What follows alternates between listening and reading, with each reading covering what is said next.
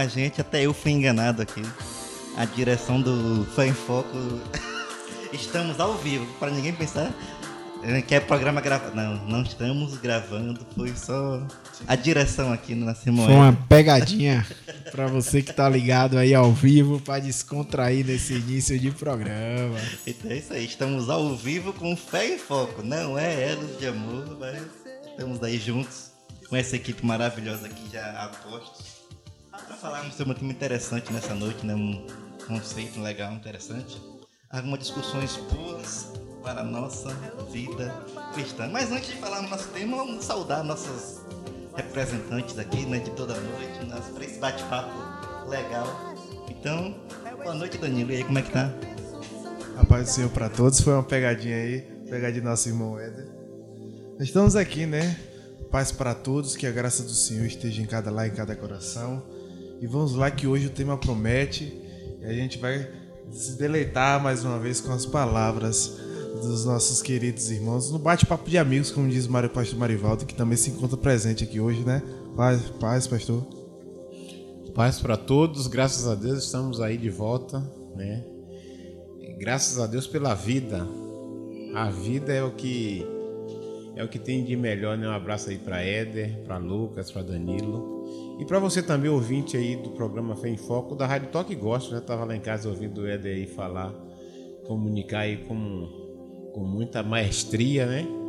Então, você que aí é ouvinte fiel da Rádio Toque Gospel, Deus abençoe você, o nosso muito obrigado. E vamos aí, que a gente tem muito que falar, como diz Danilo, né? Se Danilo falou, realmente, porque tem. Hoje eu tô aqui para ouvir, né? Então vamos fazer pergunta hoje, já que vamos aprender. Temos aqui Danilo. Danilo está pronto. Danilo está pronto. Pode então, mandar sua pergunta. Quando ele vem assim empolgado para responder, já vai disposto mesmo, a gente se anima. Então hoje nós vamos falar um pouquinho sobre a questão da verdade e a questão de conhecer a Deus como fazer como faz a diferença em nossas vidas. Então nós escolhemos aqui dois versículos para nós começarmos. Eu vou ler um e Danilo vai ler outro. Para a gente começar nessa noite falando um pouquinho sobre esse conceito de conhecer a Deus. Isaías capítulo 44, versículo 8, diz assim: Não vos assombreis, nem temais. Acaso desde o princípio não ouvi o que eu já anunciei? Vós sois minhas testemunhas. Há outro Deus além de mim? Não, não há outra rocha que eu conheça. Isaías 44, versículo 8. Danilo também tem um versículo para a gente começar. A célebre João capítulo 8, versículo 32 fala o seguinte: E conhecereis a verdade, e a verdade vos libertará e conhecereis a verdade, e a verdade vos libertará. Aí tava antes aqui, né, de começar, eu tava falando com o Danilo aqui, com o Ed, que como parece que tudo foi combinado ontem, né, Danilo? Assim, o tema da manhã com o tema da noite, como se fosse uma continuação de tudo que foi falado. Então, na manhã nós falamos sobre Isaías 44, né, essa questão de conhecer a Deus, não ficar assustado, não ter medo. E à noite o pastor Marivaldo continuou com conheça a verdade, que a verdade vem te libertar. Então, mais uma vez, veio esse compromisso, essa, essa ligação de quanto mais nós conhecermos a Deus, quanto mais nós sabemos que Ele é a verdade, tudo faz diferença em nossas vidas. Então a gente já começa assim para o pastor começar participando com a gente assim. Pastor, por que será que as pessoas hoje assim, não tão, estão tão assustadas? O que, que tem faltado para as pessoas que estão vivendo tão assustadas? É, eu, eu tava ouvindo aqui antes no, no programa Agenda Gospel, Éder, falando a respeito do, do momento caótico que o mundo se encontra, né? Passando aí pela política, pela religião, pela, pelas supremacias, né? Todas aí, pelos supremos, os soberanos, os grandiosos da terra. E tem, existe, um, existe uma coisa, eu, eu acredito que daquilo que nós é, definimos como coincidências para alguns, né? dizer que a Bíblia tem 366 vezes a palavra não temas, né? dessas coincidências. Né? tem 365, uma para cada dia do ano, e no ano bissexto tem onde sobra, né? 366 não tema. Então a gente sabe que uma das estratégias do, do, do inimigo da igreja, né? Porque a luta da igreja não é contra a carne nem contra sangue. Para paralisar a igreja e uma, do, é, uma das estratégias do inimigo para paralisar o servo de Deus e através do medo, né? lançando medo sobre o homem e esse o homem sob o domínio do medo, né? Nós temos uma uma lente afetiva. Nessa lente afetiva, nós olhamos o mundo através desta lente afetiva, né? Daquilo que nos afeta, afetivo de afetar, de ser afetado. Então, aquilo que nos afeta. E depois que esta nossa lente afetiva ela está dominada pelo medo, a tendência ela é de aumentar gradativamente todos os inimigos. Então, quando um ser humano ele está sob o domínio do medo, a sua lente afetiva aumenta o grau das coisas. E o homem entra então num, num estado de irracionalidade. É essa a palavra. Né? Ele fica irracional, é igual a um animal qualquer. É. E como o nosso mecanismo psíquico ele funciona a partir de dois gatilhos que estão o tempo todo operando, que é o gatilho da fuga do sofrimento. Né? Tudo se faz para fugir do sofrimento. Esse é um dos gatilhos e o outro é a busca do prazer. Mas para a gente aqui importa esse gatilho da fuga do sofrimento. Então o homem se sente ameaçado e para fugir do medo, ele então se sujeita a qualquer coisa. E tudo aquilo que é adequado para os seus pensamentos, então as pessoas abraçam, as pessoas tomam, muitas vezes sem pensar. Né?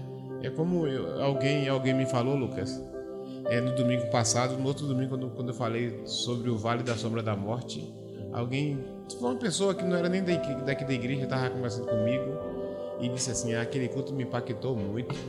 E eu disse assim: te impactou por quê? A pessoa me falou assim: porque eu descobri que a maioria dos meus medos é medo da sombra, não é da realidade. Então, quando nós somos, passamos pelo Vale das Sombras, então a nossa mente ela para de, é, de funcionar. E Deus desaparece. Né? Eu me lembro de um, um capítulo de um livro, não estou lembrado do qual, mas que o Salmo 42 diz assim: Onde está o teu Deus? E o outro responde assim: O teu Deus evaporou, sumiu. então Deus desaparece diante do medo. Então, é essa colocação que a gente começa com Isaías, né? falando: Não vivem assombrados. Não vivam. Por que estão tão assombrados? Não vos assombreis, não tem mais. Vocês parecem que esqueceram quem é Deus. Vocês parecem que não sabem quem é Deus. Então, depois ele começa a dizer assim: Vocês são minhas testemunhas. Há por acaso algum outro Deus além de mim? É a pergunta que para se refletir. Por que você está tão assustado? Por que está tão temeroso? Porque isso que o vem falando é isso. Muitas vezes nós estamos com medo de algo que nem aconteceu. É essa questão do medo das sombras. É aquele medo de algo que ninguém nem sabe se aconteceu, se vai acontecer. A pessoa está temendo, está vivendo, de, de, esquecendo de tudo. E ele vem para dizer assim: não há outro Deus além de mim. Não há outra rocha que possa conhecer, não há outra firmeza. Então é preciso que nós tenhamos esse conhecimento para poder conhecer de fato o que é essa verdade para saber o que é de fato, o que nós podemos né, olhar, contemplar. E aí que a gente começa a pensar, né? Será que realmente temos conhecido a Deus? Será que realmente, de fato, a nossa insegurança, esse medo todo, não é porque estamos deixando Deus de fora de nossas vidas? É, Pai do Senhor, novamente.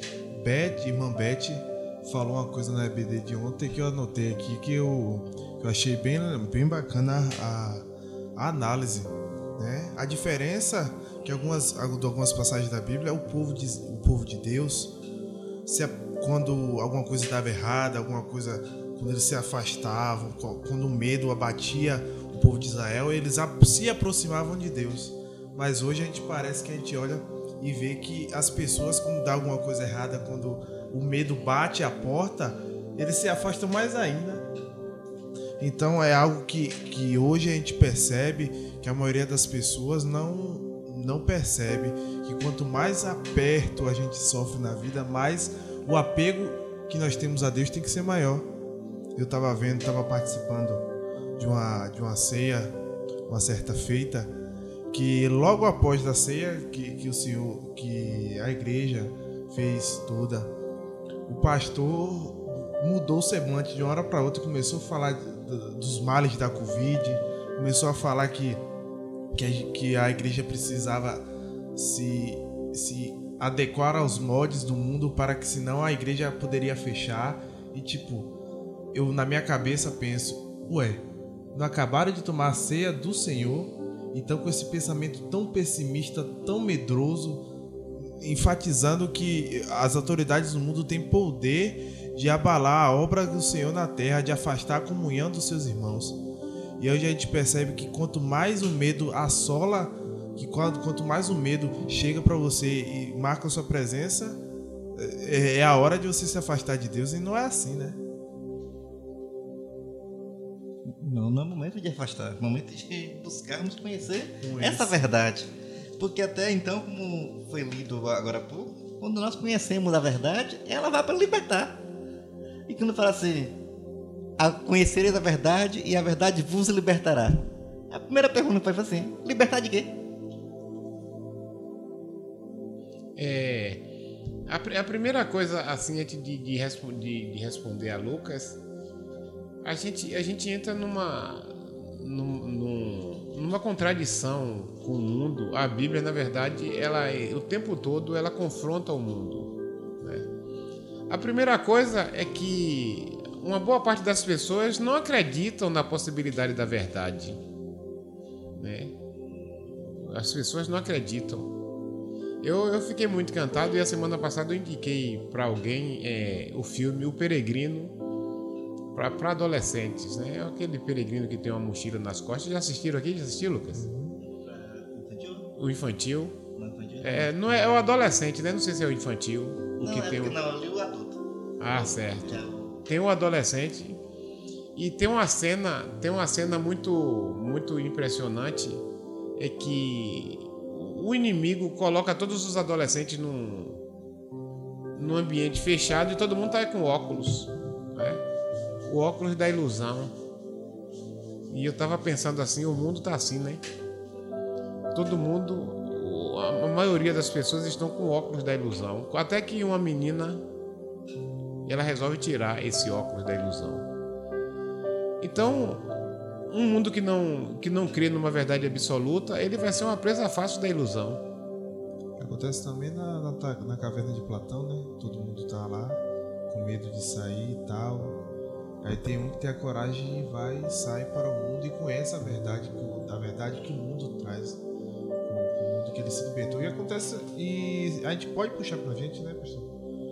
Porque a maioria das vezes que todo o medo aprisiona, você fala muito isso, que o medo aprisiona, aprisiona as pessoas. E quando a gente conhece a verdade, a verdadeira, vamos, fazer um planado aqui, né, a verdadeira verdade, né, é, é libertador em todos os sentidos da vida.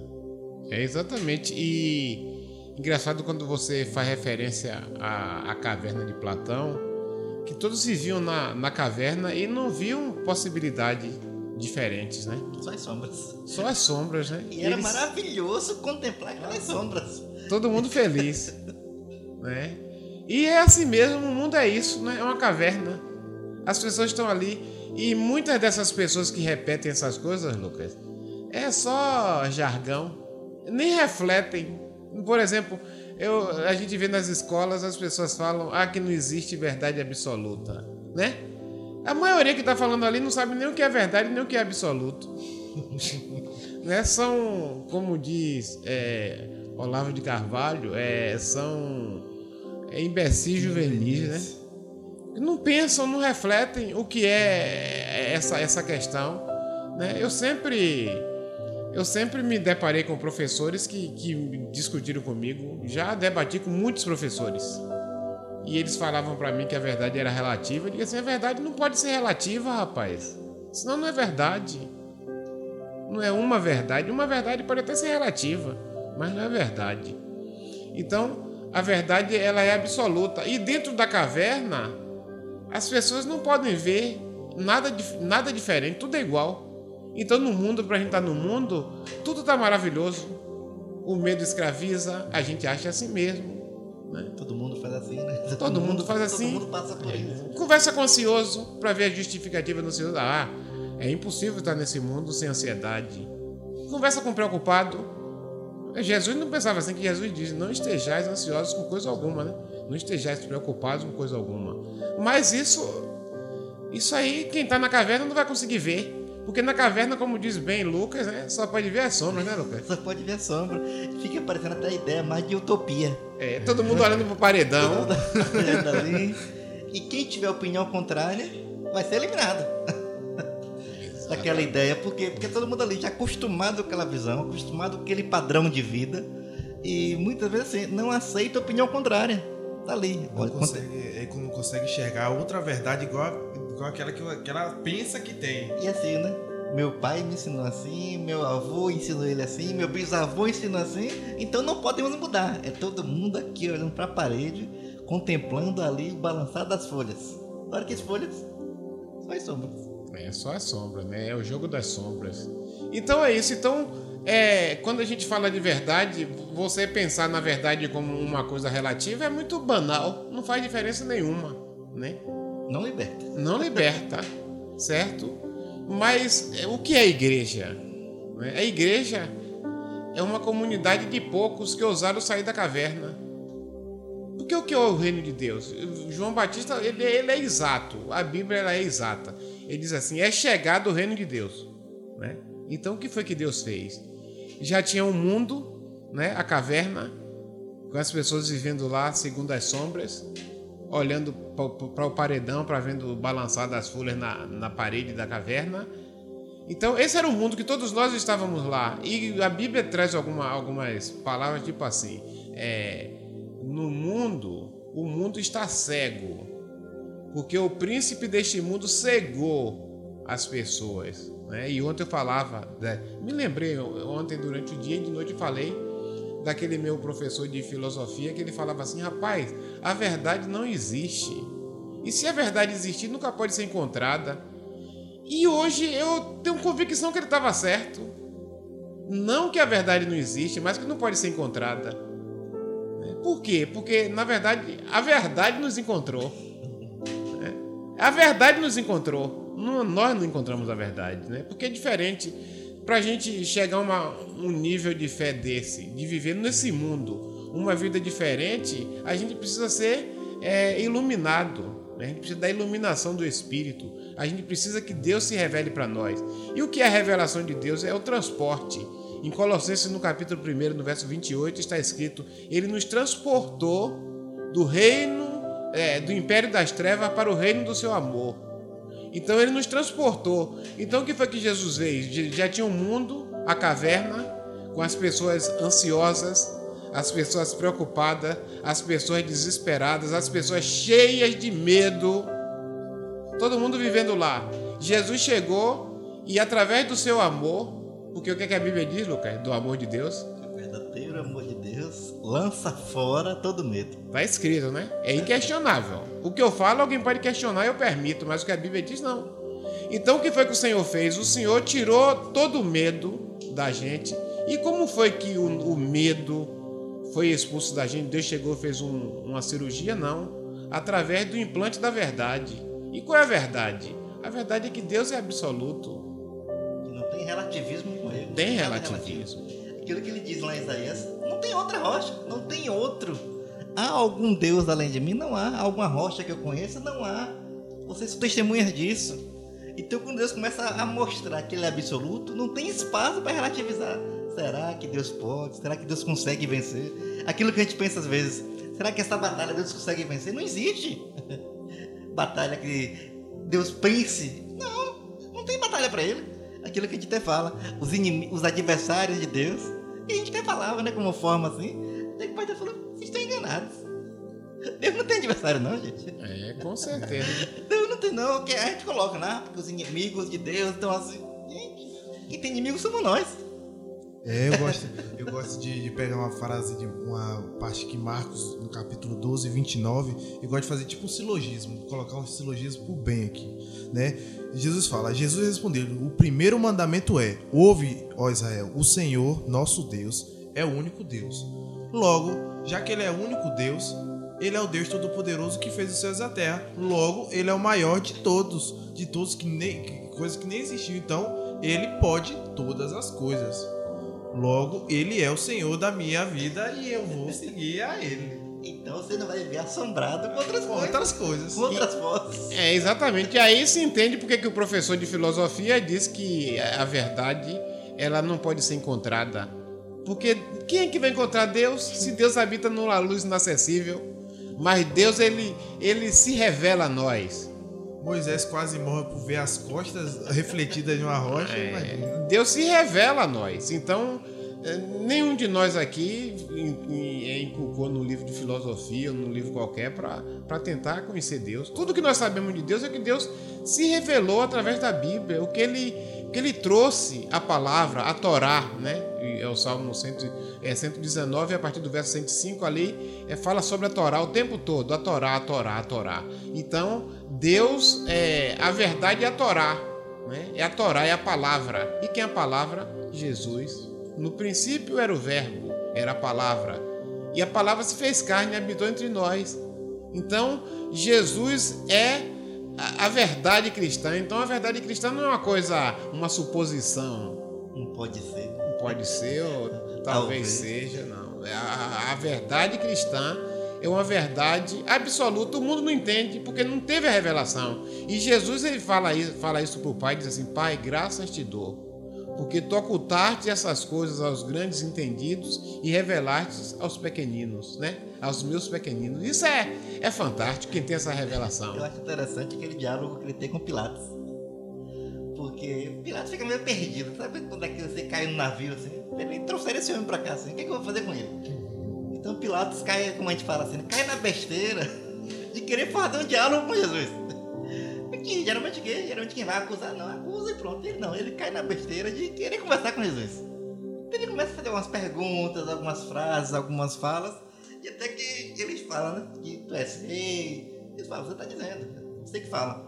E aí Jesus fala assim: olha só, eu nasci para isso, eu nasci e vim para esse mundo a fim de dar testemunho da verdade todo aquele que é da verdade ouve a minha voz. Então ele, Jesus começa a falar assim, não, eu vim aqui para falar da verdade. E todo mundo quer ouvir minha voz. Agora sim, você vai ouvir? é, agora a escolha, agora é de cada um. Aí digamos que agora Plato fica, ah sim, mas eu não sei nem o que é verdade. O que Plato vai dizer? Mas o que é verdade? E aí Jesus não vai dizer. Porque é ele. Que isso vai dizer? Ele é verdade. Porque ele já tinha dito. Ele já tinha dito para quem? Para os discípulos. É. Eu sou o caminho, a verdade e a vida. É. Ninguém, meu pai, se não Então ele já tinha falado que eu sou a verdade. Então com Pilato ele chega assim e fala: só, eu vim aqui para dar testemunho da verdade. E quem é, na verdade, vai ouvir minha voz. Ou seja, se você não está ouvindo, como diz Danilo, logo você não é da verdade. Se você não está ouvindo minha voz, se você não entende, se você não está praticando, logo você não faz parte desse grupo seleto. Como o pastor falou, da, da revelação. Não está sendo revelado para você. É isso, e hoje, e hoje a, gente, a gente encontra é, a Bíblia, é, Lucas, Danilo, Éder, ouvintes.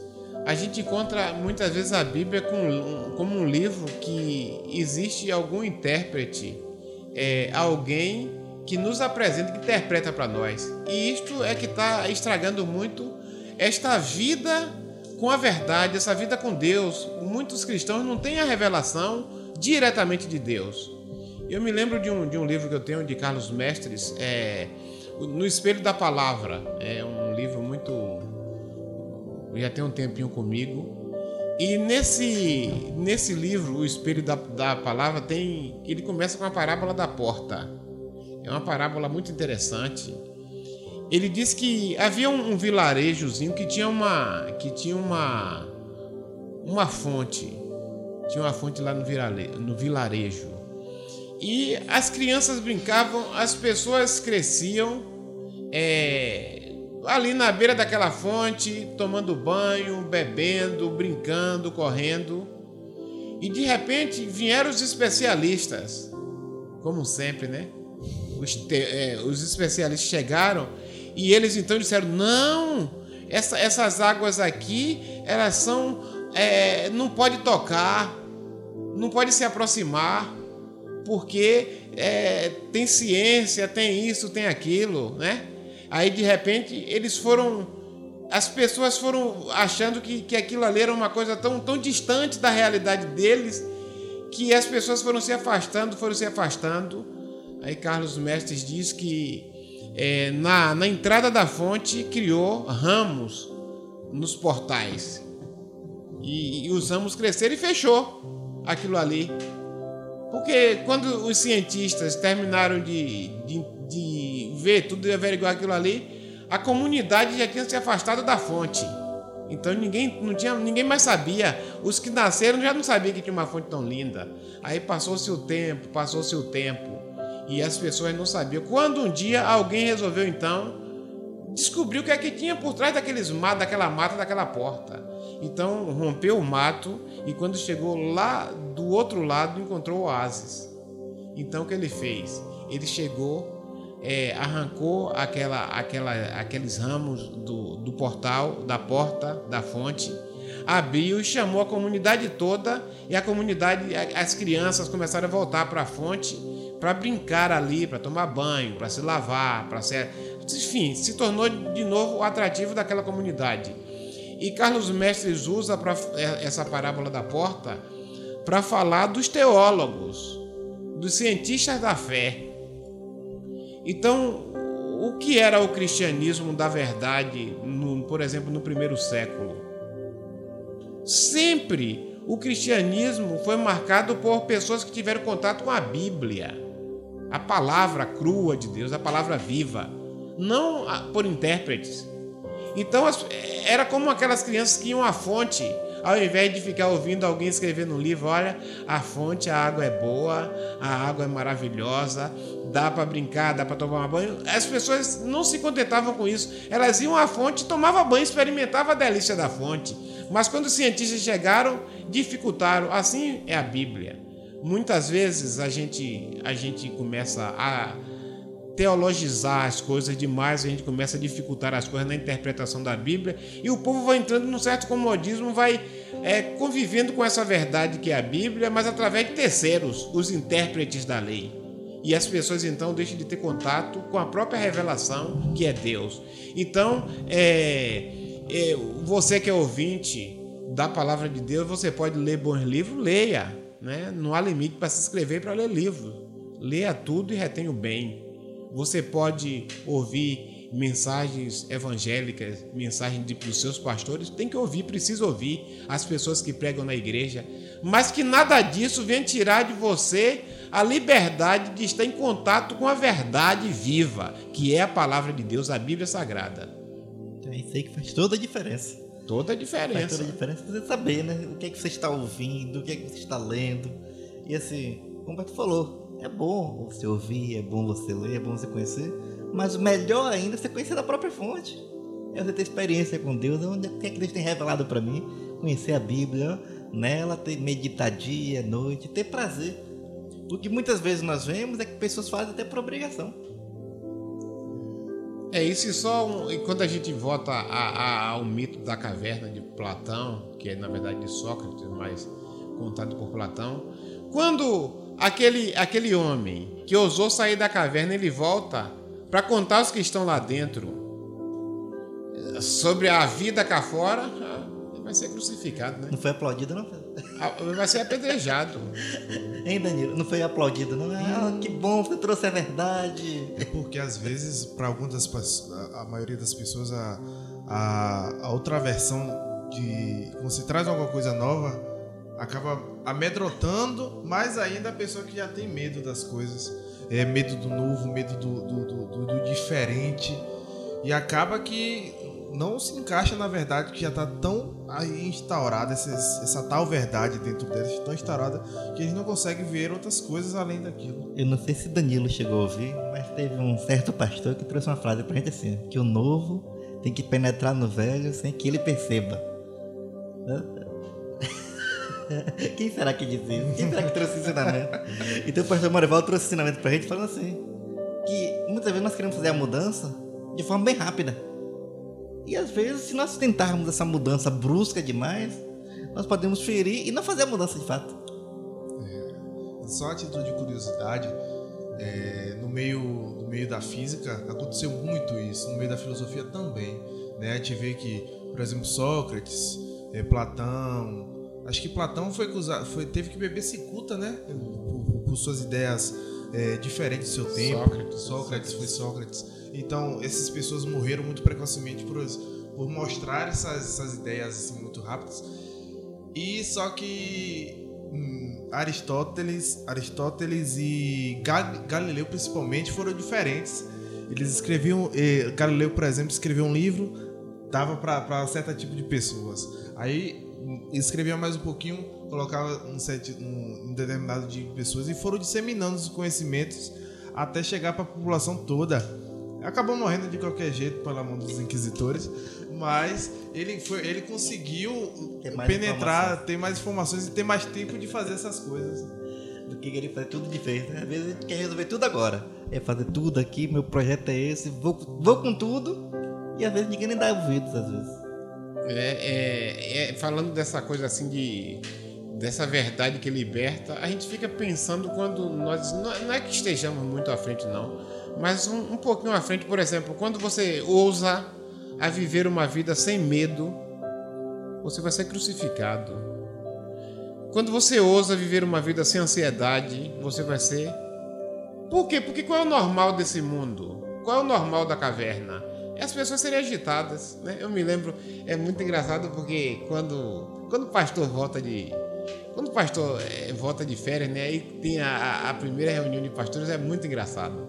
Porque chegam lá contando, né? Mês de fevereiro, março, aí volta tudo. E aí, como é que foi as suas férias? Ah, porque eu preguei em tantas igrejas, eu preguei, visitei tal colega, pá, pá, pá. aí vem perguntando, né? Se me cair na ardeira de me perguntar, e, e aí, e você pregou em quanta igreja? Nenhuma. Eu tô de férias.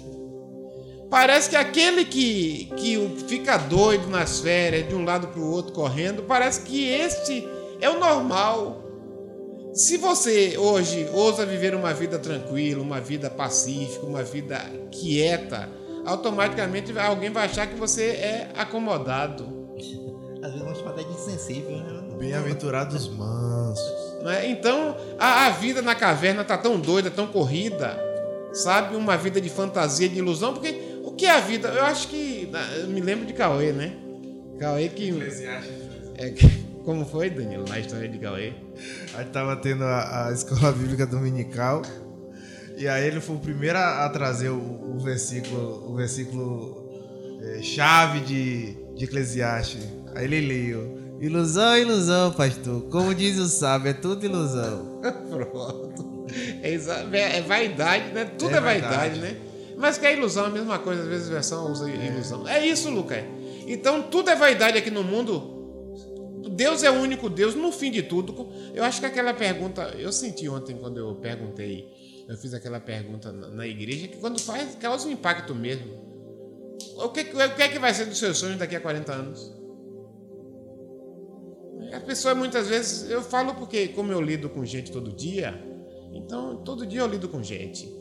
Então eu sei muitas coisas que passam pela cabeça das pessoas. E quando a pessoa chega a partir dos 55, 60, 70 anos, tudo muda. Engraçado que muitas vezes pessoas que você olha assim e você diz assim, é, ali é uma pessoa realizada. Caia fora, é uma pessoa frustrada. Por quê? Porque o conceito de sucesso muda. Entendeu? É assim. Até aquilo que nós, nós falamos voltando a Platão, né? Platão ele, ele disse que no banquete ele disse que amor é desejo, né? Aquilo que eu falei, eu achei muito interessante, para mim foi muito legal.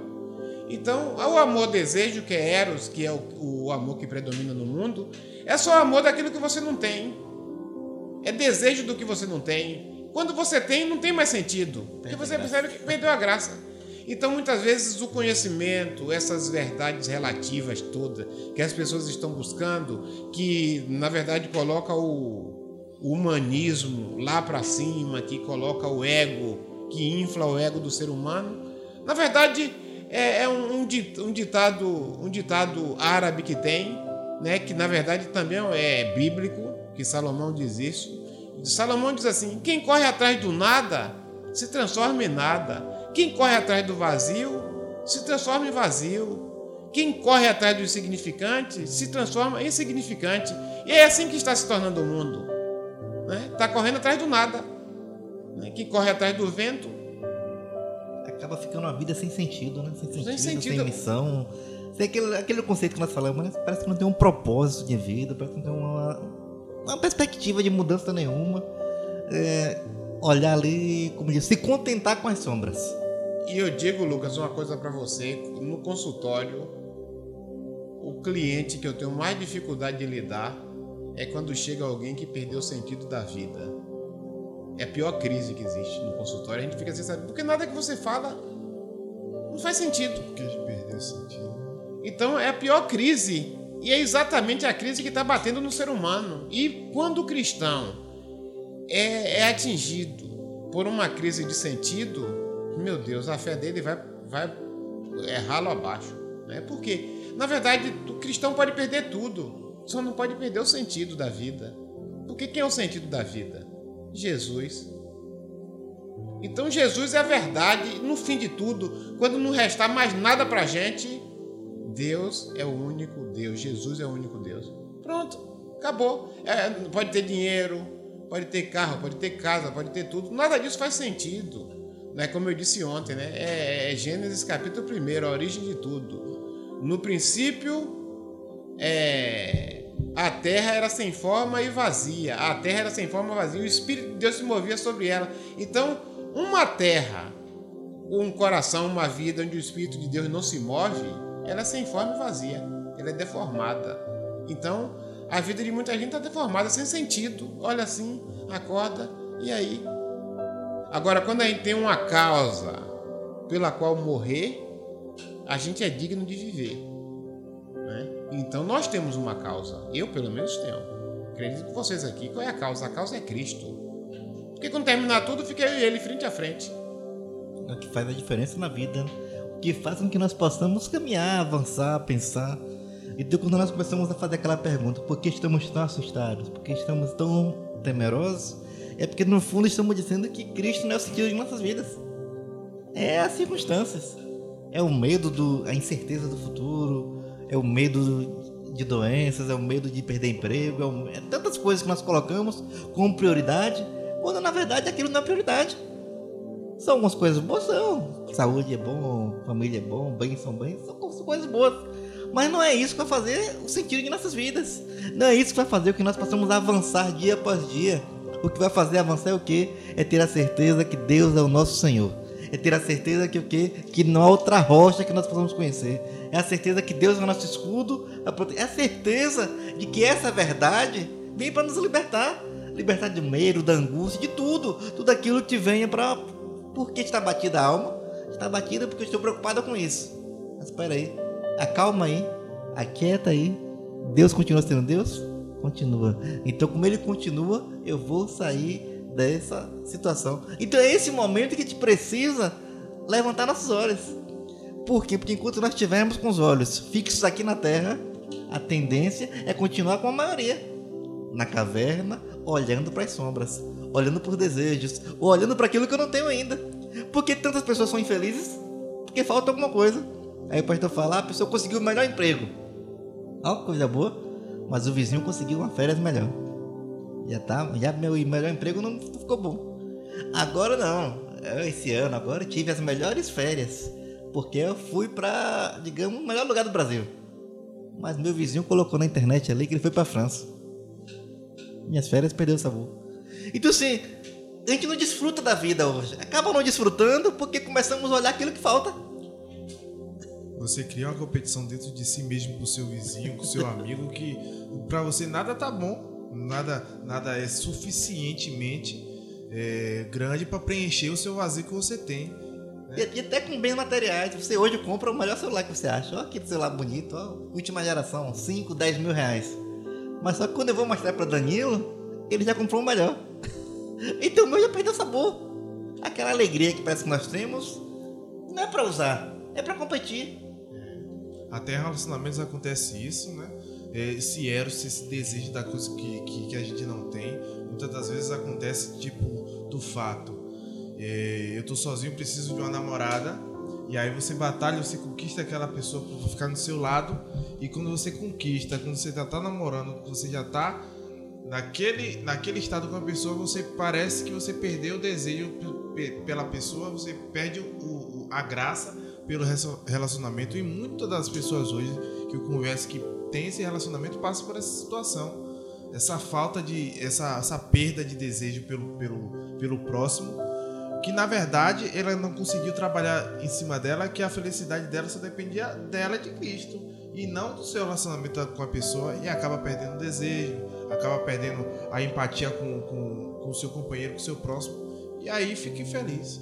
Agora, se, se a gente a gente pensando nessa, nessa questão, a gente vê muito na, na política, a gente vê muito a estratégia de Satanás expressa na política. Porque como é que funciona na política? Digamos assim, é, Lucas é um, é um prefeito, aí Lucas está fazendo uma boa gestão, né? de repente Lucas é, coloca ali um, um projeto em, em prática que resolve o problema do Covid-19. Danilo é oposição, né? É esquerda, né? Aí o Danilo não quer que as pessoas vejam aquilo que Lucas está tendo de positivo. O projeto, o que é que Danilo faz? Solta uma cortina de fumaça. E muitas vezes nós concentramos a nossa atenção na cortina de fumaça e perdemos de vista o alvo. Foi exatamente isso que aconteceu no mundo espiritual. Né? Deus, a gente cansa de falar que o sentido da vida cristã e foi até o tema de, de, do Fé em Foco da semana passada. Para você ser digno de Deus, você tem que dar a vida por Ele. É, esse foi o tema da semana passada. Senão, se alguém não estiver disposto a dar a vida por mim, de Jesus, não é digno de mim. Né? Então tem que estar disposto a dar a vida por Jesus.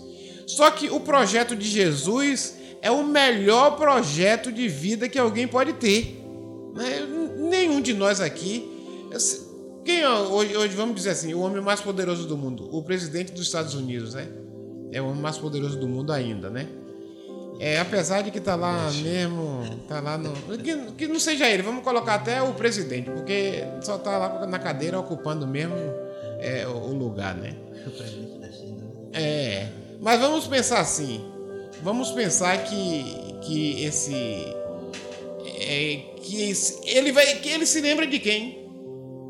Ele, ah, ele já se lembrou, ah, porque lá em Açu tem Lucas Amorim, tem Éder Barbosa, tem Danilo.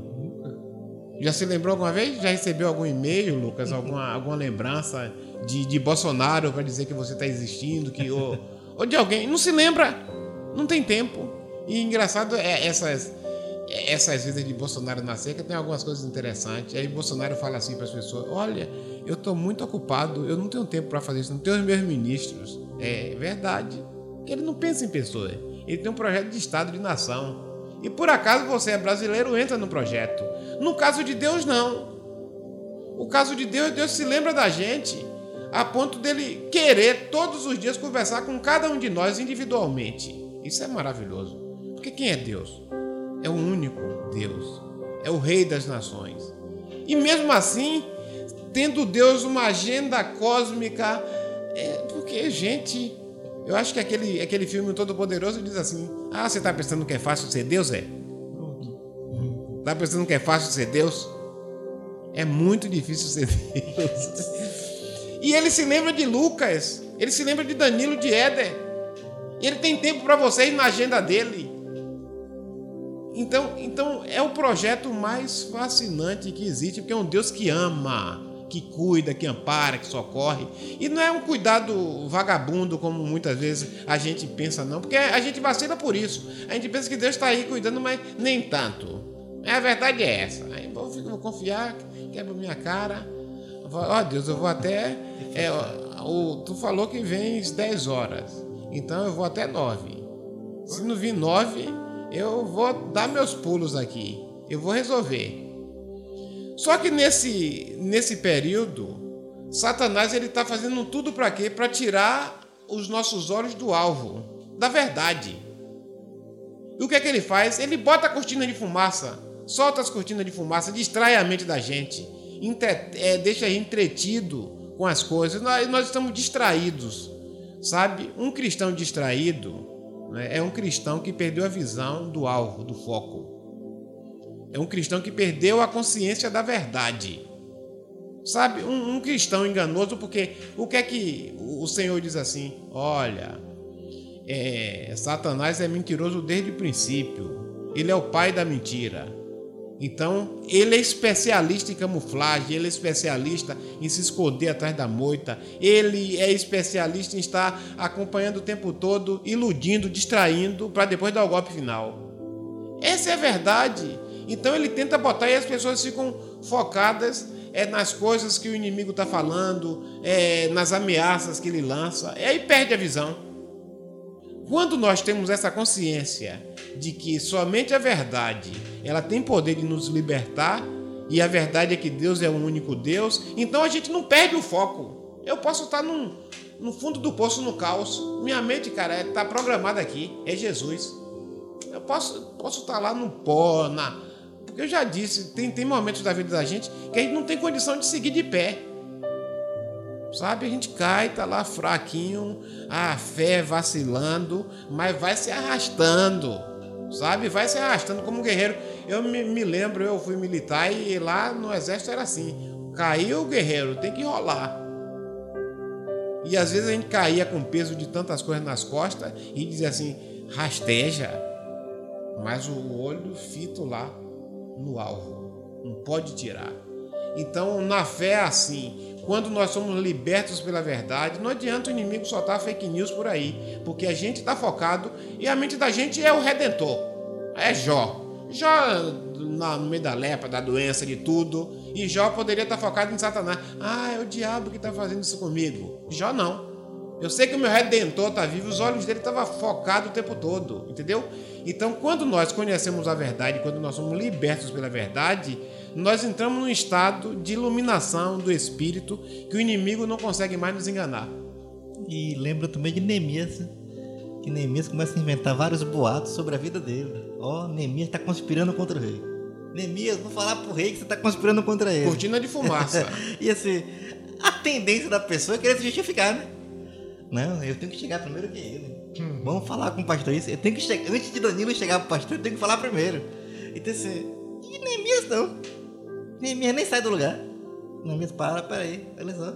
Eu estou aqui envolvido numa grande obra e eu não vou parar. Eu não vou descer daqui. Tô focado, Tô né? focado, tenho foco. Então assim, pode me dar mentira. Pode me dar. Pode falar que eu quero matar o rei. Pode falar que eu vou tentar envenenar o rei, já que ele era copeiro. Pode falar. Invente essa mentira eu estou aqui numa missão maior e não vou parar. Muitas vezes, como o pastor falou, a gente perde o foco porque a gente começa a ouvir as outras coisas, outras vozes. começa a ouvir outras vozes, se distrai com outras vozes e depois ficamos assim, agora, para onde iremos? O que fazer? Então é tempo de quê? De lembrar, Deus é nosso único Senhor. Deus é o único Deus. Não há outra rocha que nós conheçamos. É por isso que precisamos cada vez mais ter este relacionamento. Relacionamento diário, intimidade, intimidade com Deus, lendo a palavra, ouvindo sua voz, em oração, para que essa verdade venha nos libertar de tudo aquilo que não é dele. É esse convite que a gente precisa. Verdade. E para algumas pessoas que, que são novos na fé, né? Eu sou, ainda sou novo comparado a, tanto a, a Lucas, a Éder, a, a Pastor Marivaldo. E, e algumas coisas devem deve ser pautadas porque é, quando a gente não tem ainda, você é novo, que é, algumas coisas ainda lhe abalam na fé, a gente, a gente precisa vigiar para te não dar espaço para determinado tipo de coisa, né, pastor? Porque certas, certas vezes as pessoas novas elas tendem a, a, cometer erros que pessoas maduras não cometem. Então, por exemplo, você tá, você se preocupa muito com, vamos colocar o tema atual, coronavírus. Se você quer ter o foco em Cristo, você não precisa dar atenção toda vez ao que o noticiário fala, a que a Globo fala, que essas coisas, é, as pessoas pessimistas falam sobre Cortina de fumaça. Então essas, essas, esses, esses pontos a gente deve evitar para para as pessoas consolidarem a, o foco dentro da nossa cabeça que é Cristo, para a gente não vacilar e não perder o, o justo foco que é Deus. Né? É exatamente isso. É, a gente não, não focar nas cortinas de fumaça, porque no mundo espiritual a estratégia é essa. Né? Satanás ele tenta distrair. E o pior é que na parábola da, das dez virgens, né? a Bíblia diz que cinco eram prudentes, estavam focadas né? na verdade. É, qual era a verdade ali? É que a verdade vai voltar. O noivo, Jesus, né? O noivo que é o símbolo da igreja. Então, o que é que a gente ouve as pessoas falarem assim para a gente? Ah, que nada. Desde que eu, que eu nasci, que eu ouço falar que Jesus vai voltar. É, cortina de fumaça. Outras pessoas dizem assim, ah, ah, não precisa congregar não. Agora até o até o esse povo da mídia é Supremo Tribunal ah, que é, acha que pode dar pitaco na nossa fé. Ah, não precisa de igreja não. Para que igreja? Ora em casa, lê a palavra em casa. Nunca entenderam nada, eles não sabem nada de religião, não sabem nada de fé, não sabem nada de verdade. E agora estão querendo opinar a forma como a gente vai, vai exercer a nossa fé. Né? Então a gente tem que ficar com essas cortinas de fumaça toda, tenta distrair a igreja do Senhor. E qual é o objetivo disso tudo? É tirar o foco, tirar os olhos do alvo, né? porque Cristo é a verdade. Então a palavra é essa: conhecereis a verdade e a verdade vos libertará. O nosso Deus é o único Deus. Então essa é a verdade. Então coronavírus não é Deus. Você é escravo daquilo que você teme, não é assim? Aquilo que, que se impõe sobre você é, escraviza. Eu contei ontem aí no culto de, de um cara lá, um, que quando eu era criança, eu tinha na faixa de uns 10 anos por aí cara me escravizou a vida toda. Eu era um refém dele, sabe? E não era realidade aquilo.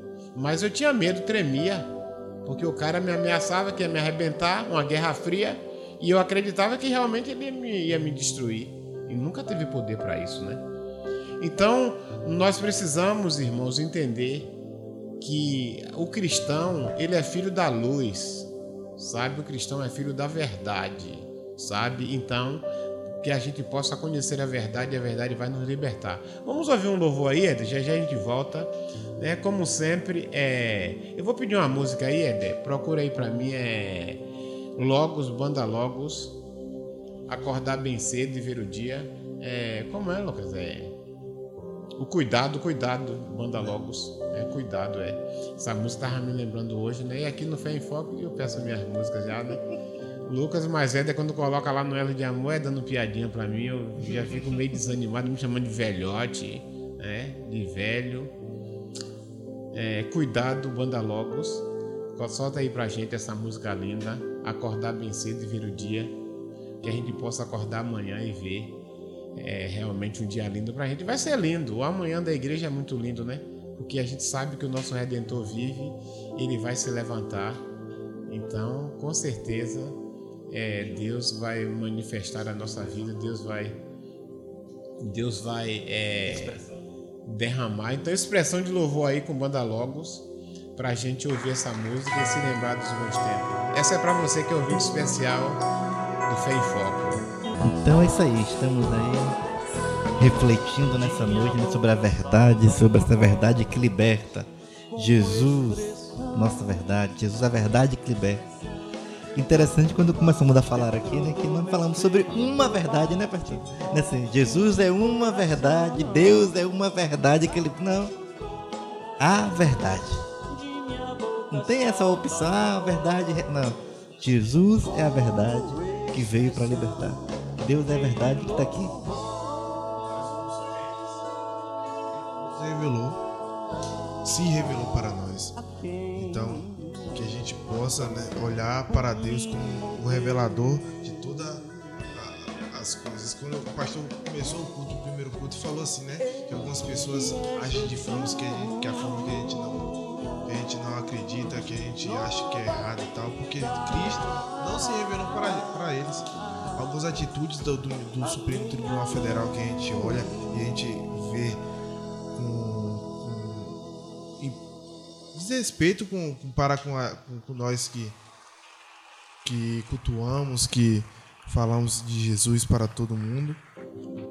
E a gente vê, a gente percebe porque a gente foi revelado a verdade. Jesus nos revelou para a gente, diferentemente de ele, deles.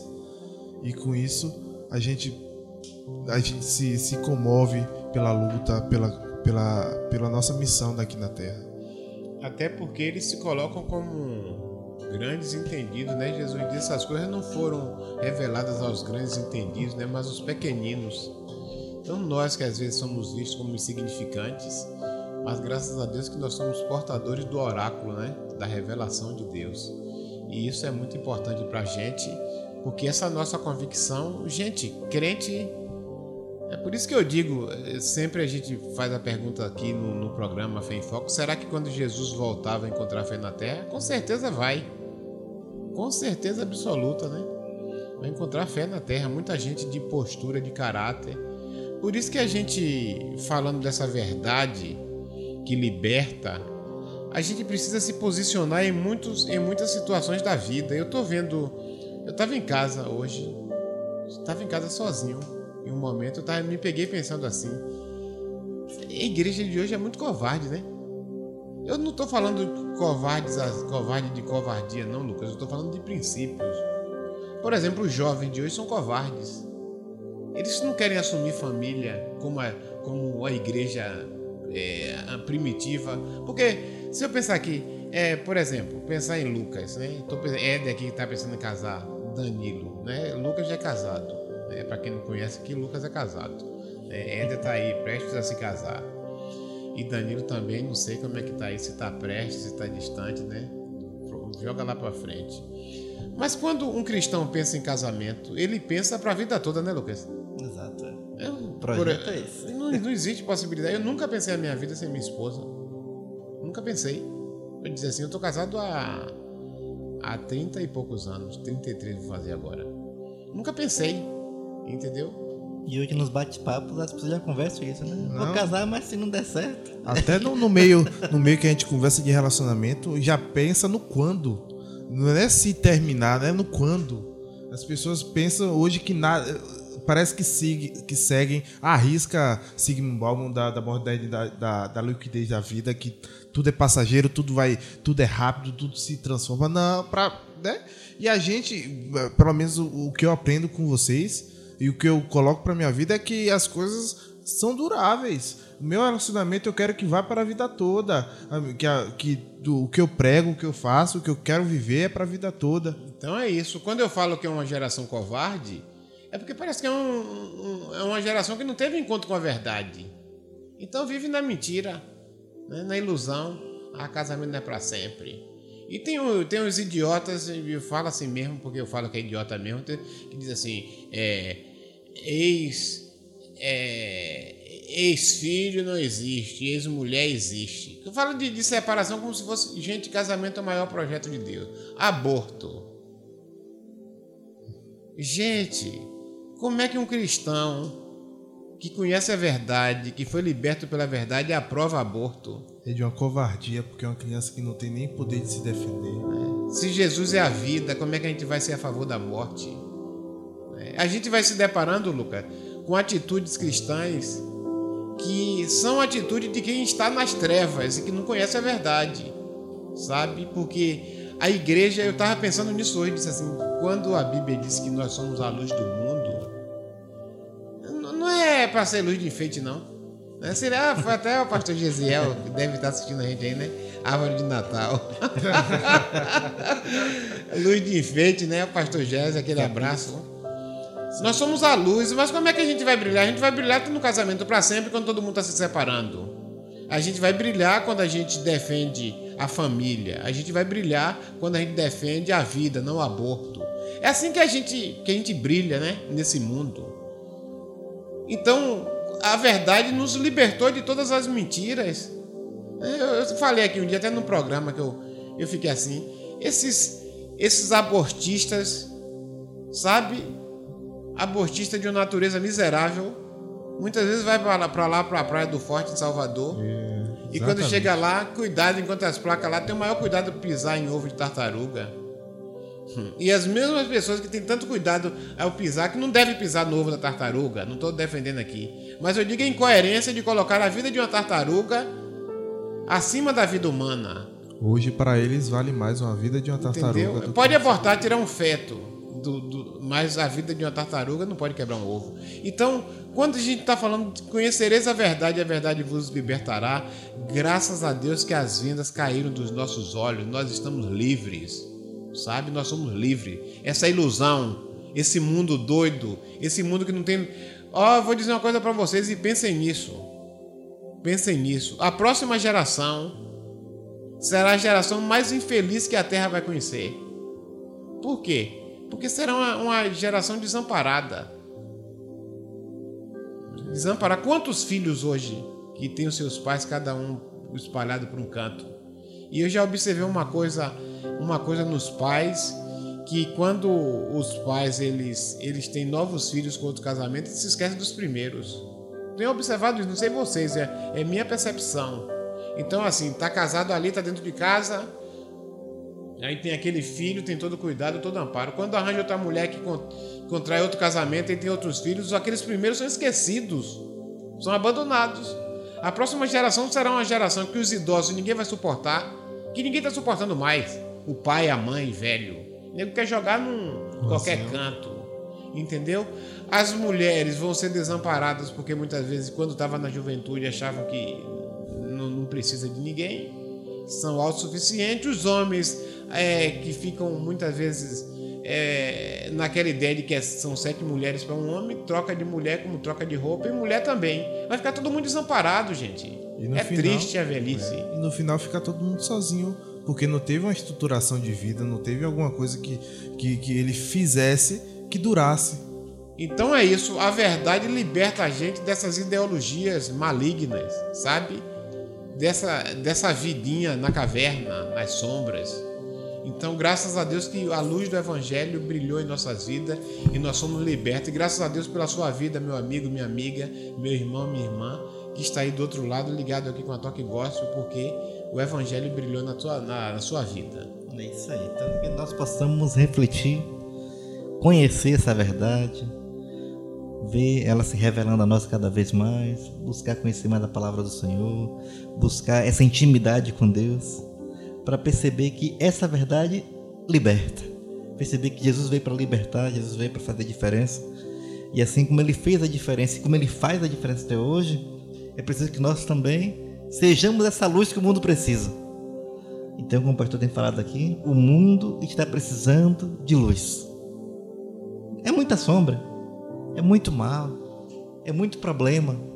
E é preciso que cada um de nós tenhamos a coragem de resplandecer coragem de ser luz. Acho que até a blusa que o pastor veio hoje, né? O pastor veio logo, resplandeça. É, resplandeça. Acho que ele já veio já para falar com ele, resplandeça, brilhe. Então, conheça Jesus, veja, Ele é verdade, vem libertar e você liberto, resplandeça a sua luz para fazer a diferença. É isso que o mundo precisa, é isso que a igreja precisa, é isso que nós precisamos cada vez mais. Resplandecer a luz de Cristo, porque essa verdade liberta. E quando nós somos libertos, não tem medo que nos paralise. É isso aí, então queremos agradecer a todos que estiveram conosco até agora, né?